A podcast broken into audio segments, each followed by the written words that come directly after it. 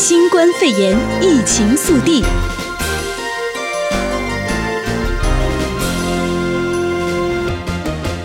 欢迎收听新冠肺炎疫情速递，我是哲伟。新闻开始，先带您关心到的是，美国想要恢复真正的常态，佛奇估计至少需要一年的时间。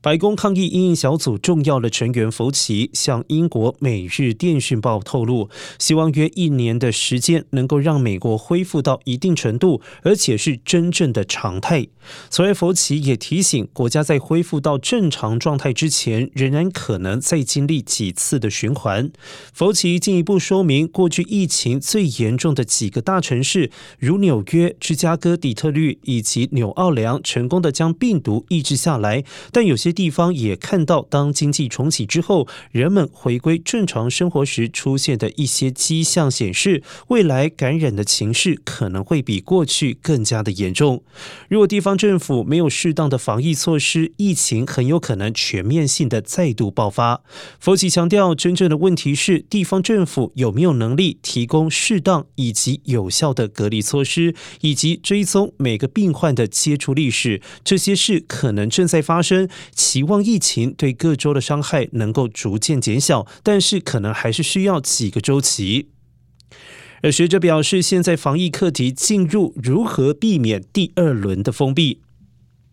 各州陆续重启经济活动的同时，某些地点的新冠病毒确诊病例近来却一路走高。公共卫生专家指出，如果美国爆发第二波疫情，再度封锁的状况将比第一次更加的严重。根据华盛顿大学健康计量评估研究中心主任莫菲表示，民众长期居家避疫已经出现了严重的疲乏感，居家避疫让经济也受到重创。如果又出现第二轮的封闭，商业活动遭受到的伤害将会超过前一次，而某些处于挣扎边缘的商家恐怕再也撑不下去。然而，持续进入暑假，反而给病毒继续传播的许多新机会。莫菲分析，接下来的几个月当中，部分州政府面对最棘手的难题，将是如何因应可能出现的第二度封闭。至于第二度封闭是否成真，取决于美国民众的实际作为。白宫经济顾问库德洛也呼吁民众应该遵守保持社交距离的规定，出入公共场所也应该要佩戴口罩，以避免第二波疫情的爆发。在商业活动重启之际，专家呼吁酒吧、大型演唱会染疫风险最高。重启经济活动之际，公共场所纷纷开放，随着不同的地点的环境差异，感染新型冠状病毒的风险也有高低之分。公共卫生专家指出，在各种不同的场所当中，酒吧和大型演唱会是染疫风险最高的地方。而酒吧因为酒精催化使人放松防疫戒心，演唱会则是在群众挤在一起开口唱歌，口腔喷沫容易让病毒散布在环境当中。而仅次于酒吧以及大型演唱会之后，染疫风险被评估为第二高的，包括了大型体育场或者是体育馆、健身房、游乐园等等。由于洛县日前才开放了健身房，专家呼吁，如果这段期间民众要上健身房，最好选择个人使用的健身器材，使用之前先行擦拭、消毒，而且避免参加团体运动的课程。再来带您关注到的是，特朗普总统昨天欢庆七十四岁的生日，但是健康问题引起关注。在疫情与大选的忙碌行程当中，特朗普总统十四号欢度七十四岁的生日，全美各地支持者以及反对者都举办集会活动。佛罗里达州支持者组成的车队以及船队以红白蓝三色声援装饰庆祝。而特朗普十三号在西点军校毕业典礼致辞后，走下坡道时步伐缓慢而且不稳，被录影上传到社群媒体之后，引发关注他的健康状况的疑虑。但是他本人解释，那条走道非常的滑，而且没有扶手，让他担心跌倒。而特朗普的长女伊凡卡以及国务卿蓬佩奥，多位共和党人、白宫还有政府多位官员以及许多的推特使用者，也都纷纷推文为特朗普总统祝寿。再来关心到的是在地的疫情消息。洛杉矶县公共卫生局十四号公布新增了一千零三例确诊病例，十七例死亡案例。截至今天中午，累计共有七万三千零二十三例确诊病例，以及两千九百零七人死亡。死者当中有百分之九十三具有健康上的问题。卫生官员将每天新增病例归因于测试的量能增加，但随着企业重新营业和解除居家命令，第二波疫情也极有可能发生。最新的数据显示，洛县仍然没有达到每天平均进行一万五千测试的目标，平均每天只有一万两千四百九十四份的测试。主要原因是两周前弗洛伊德抗议活动测试点暂时关闭所造成的人数下降。至于呈县十四号新增了三百零四例确诊病例，四人死亡，而目前确诊总数达到了八千五百七十三例，共有二百二十一人死亡。而该县近期住院人数有所增加，上周首次超过了三百人，目前有两百九十人住院，而其中有一百四十四人重症监护。至于圣地牙哥，目前确诊病例数为九千四百四十例，死亡人数为三百一十九人。华人聚集的天普市计划要发纾困金，新冠肺炎持续在各地蔓延。影响不少民众失业受苦。为了协助居民渡过难关，华人聚集的城市天普市政府经过多周的讨论，计划发放纾困金，救济受到新冠肺炎疫情影响的市民或者是商家。天普市政府计划拨用联邦政府提供的社区发展款项，作为纾困金发放给在困苦中挣扎的市民或者是商家。而这一次初步计划发放的款项约为十二万五千元，有可能再次增加。目前市府团队还在商讨当中，民众可以上天普市政府官网关注最新的消息。再来是加州七月一号起要涨汽油税，议员呼吁暂缓执行。加州汽油税将在七月一号上涨三点二分，到每加仑五十点五分钱。加州官员估计，这一笔费用将在下个财政年度替加州增加四亿四千万元。而这一项加税是源自于 S.B. 一交通资金加税法案，而该法增加的税收完全拨给地方作为基础建设的修复与兴建。而根据该法，二零一七年每加仑汽油税提高十二分，去年提高五点六分，加上七月份的加税，将是四年来第三次的增长。共和党籍加州众议员运输委员会主席方文斯对此表示，这种加税将进一步加重在新冠肺炎期间在经济困境挣扎的加州居民的负担，而且有部分的立法人员认为应该动涨。继续带您关心到的是国际疫情的消息，疫情趋缓，欧盟多国重开边界。根据法新社的报道，欧洲多数地区近几周的新冠肺炎确诊病例已经有下滑的趋势，包括比利时、法国、德国、希腊以及乌克兰等国家，十五号都解除边界的限制。而英格兰的店家与户外景点也将迎接三月以来的首批顾客。巴黎咖啡厅以及餐厅已经获准完全恢复营业。不过，虽然欧洲疫情减缓，拉丁美洲疫情正在逐步的扩散。伊朗、印度新增的死亡以及确诊案例也都以令人担忧的速度增加，而专家担忧全球长期抗疫将面临挑战。再关注到的是中国暂停进口鲑鱼，欧洲供应商股价重挫。北京新增群聚感染案例来自于新发地农产品批发市场，引发中国可能爆发第二波新冠肺炎疫情的疑虑。而根据中国媒体报道，新发地市场用于切割进口鲑鱼的砧板上验出了新冠肺炎的病毒。而消息传出之后，北京各大超市十三号紧急将鲑鱼下架，中国也暂停鲑鱼进口，导致欧洲鲑鱼供应商股价十五号早盘应声重挫，而各家厂商股价也都下跌至少百分之五到百分之七。新冠肺炎疫情速递，我是哲伟。新冠肺炎疫情呢，在国内外已经延烧了好几个月，有人因为疫情失去了工作，失去了家人，而且呢，还因为居家避疫令长达数个月，导致呢，有很多人的负面情绪是越来越多。现在有许多人都陷入了焦虑低潮，甚至呢，当未来疫情越来越缓和的时候，可能还会出现创伤后压力症候群的情形。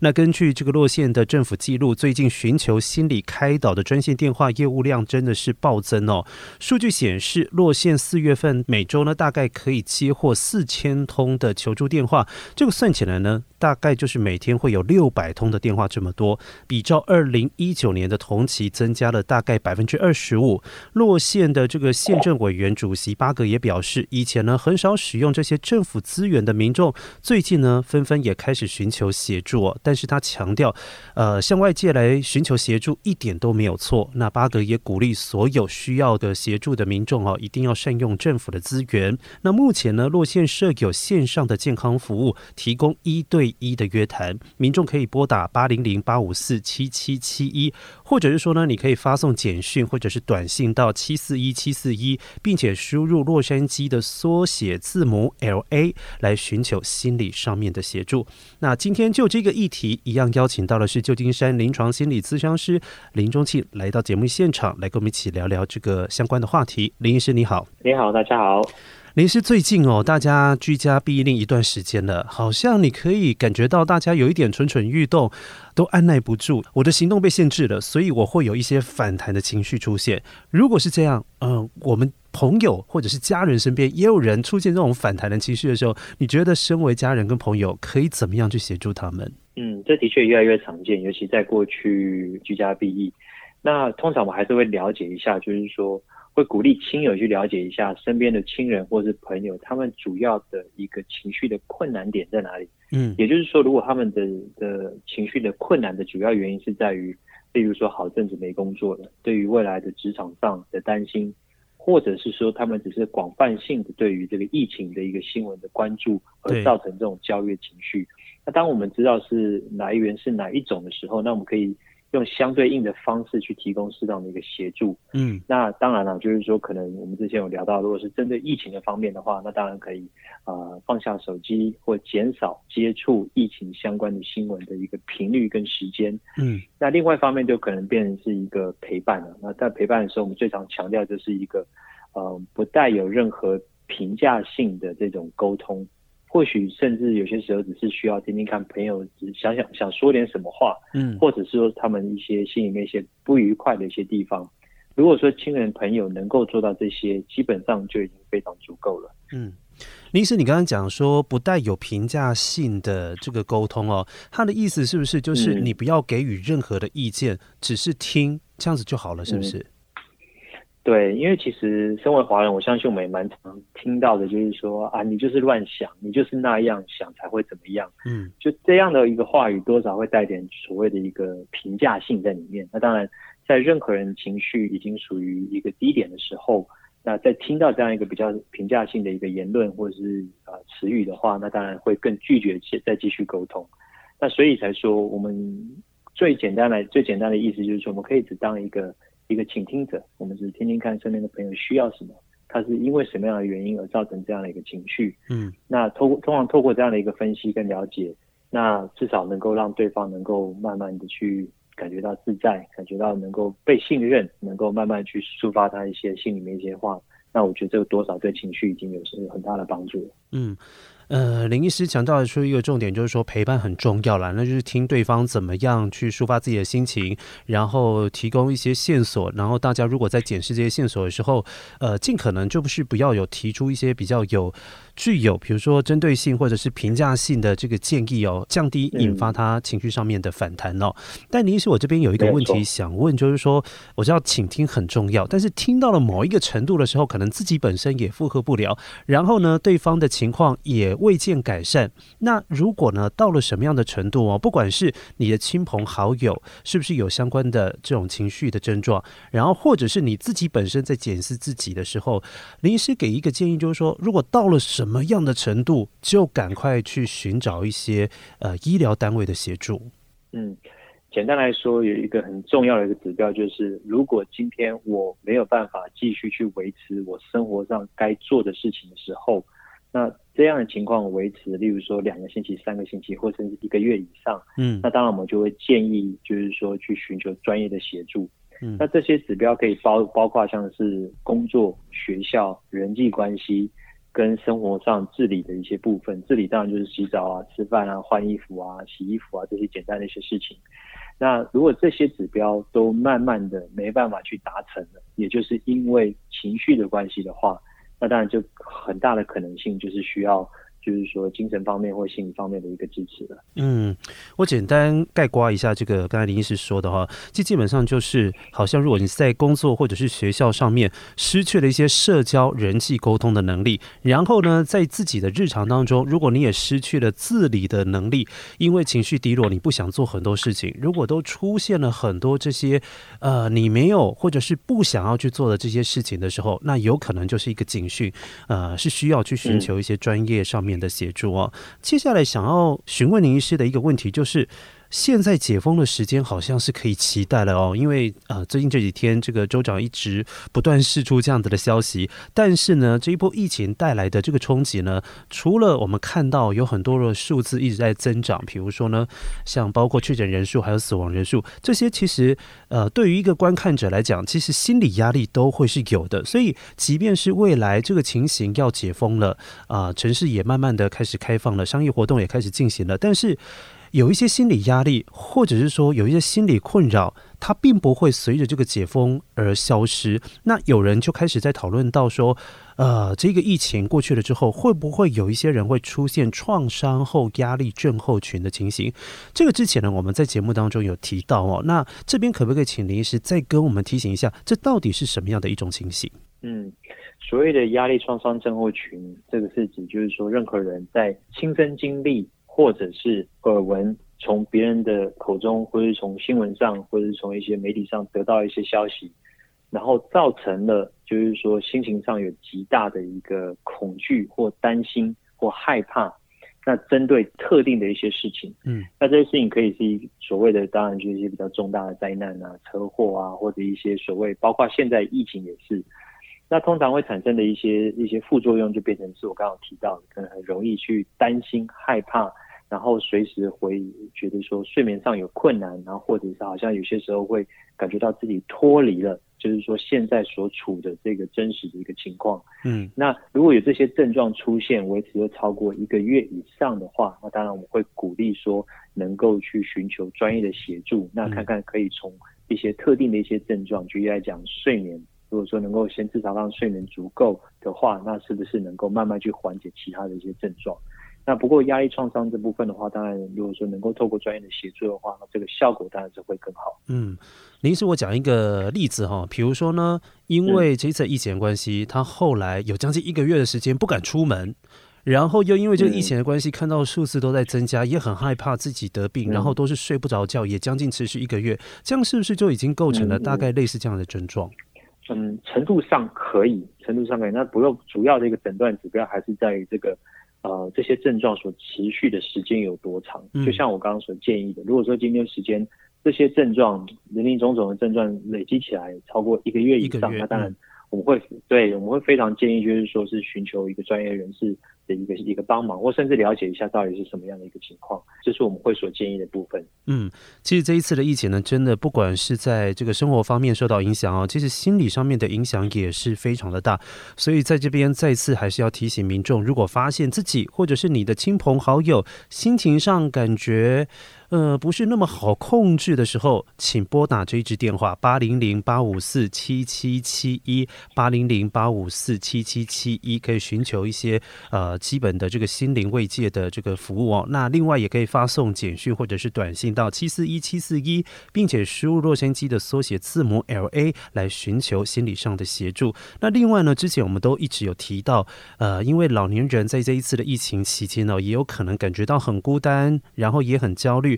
如果家里是有年长者，心理上面有一些状况的话，也可以拨打这一支专线八三三五四四二三七四八三三五四四二三七四，最后还要提供给大家一个。呃，比较数位的形式寻求协助啦，因为呃，洛杉矶的这个精神健康局最近哦也提供了一个 app 哦，这个 app 呢是呃 Headspace Through 2020，那大家透过手机呢去你的 App Store 去搜寻一下哦，其实也是可以透过应用程式来寻求一些协助。那今天非常谢谢林医师来到节目现场，跟我们继续讨论这个议题，也希望大家透过这样子的讨论，能够让自己在疫情期间心理上面可以舒缓一些，然后也可以寻求到。你所需要帮助的管道，非常谢谢林医师来到节目现场，谢谢你。嗯，不客气，不客气，拜拜。相关新冠肺炎疫情消息，请锁定 AM 六九零，或透过 TuneIn Simple Radio APP 搜寻 AM 六九零，实时在线收听。也欢迎上到 U Radio 官网或脸书订阅新冠肺炎疫情 Podcast 节目。